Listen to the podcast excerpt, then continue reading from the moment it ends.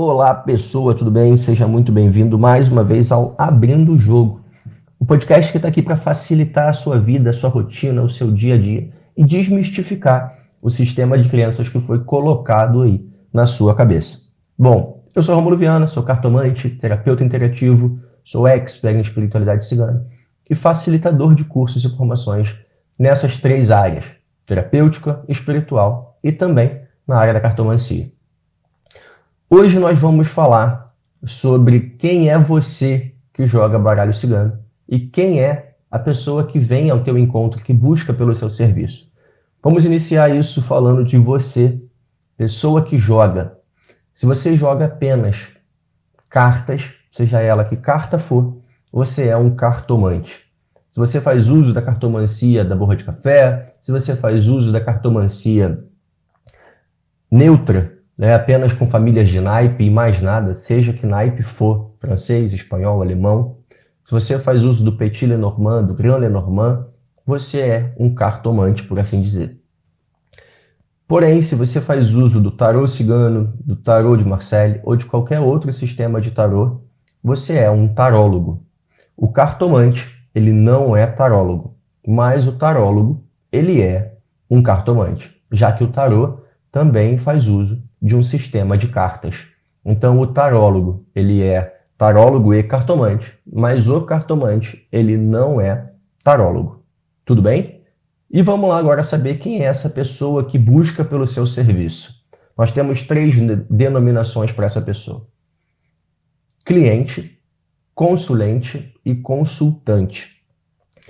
Já desmistifico que um não é mais importante que o outro, que um não é melhor do que o outro mas trazem aí uma diferença.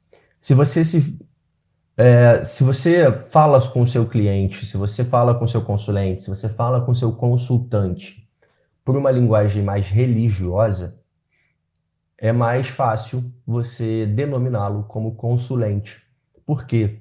Porque essa também é a figura de linguagem utilizada dentro das religiões de matriz africana também é utilizado dentro das tendas ou tsarás ciganas. Então, o termo consulente ele já está mais familiarizado com a parte religiosa.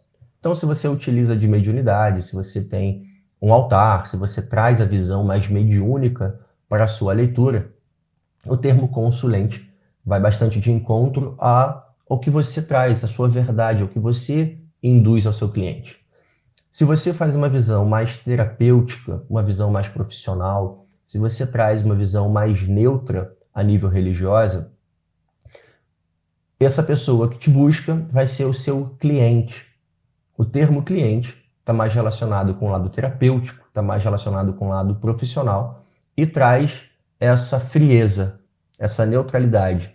Nem é religioso e nem é vinculado a nada. É apenas o cliente que está ali na sua frente. Porém, tanto para um quanto para outro, você pode utilizar o termo consultante. Esse termo consultante ele era utilizado no século XX, é um termo mais arcaico, mais antigo, mas muito utilizado por grandes autores de livros dentro da área da cartomancia. Então, os três termos estão corretos, mas os dois primeiros, cliente e consulente, pode te direcionar para uma área mais terapêutica ou para uma área mais religiosa. Bom, é isso. Espero que tenha gostado do assunto de hoje. Espero que isso tenha desmistificado e agregado aí dentro do seu conhecimento.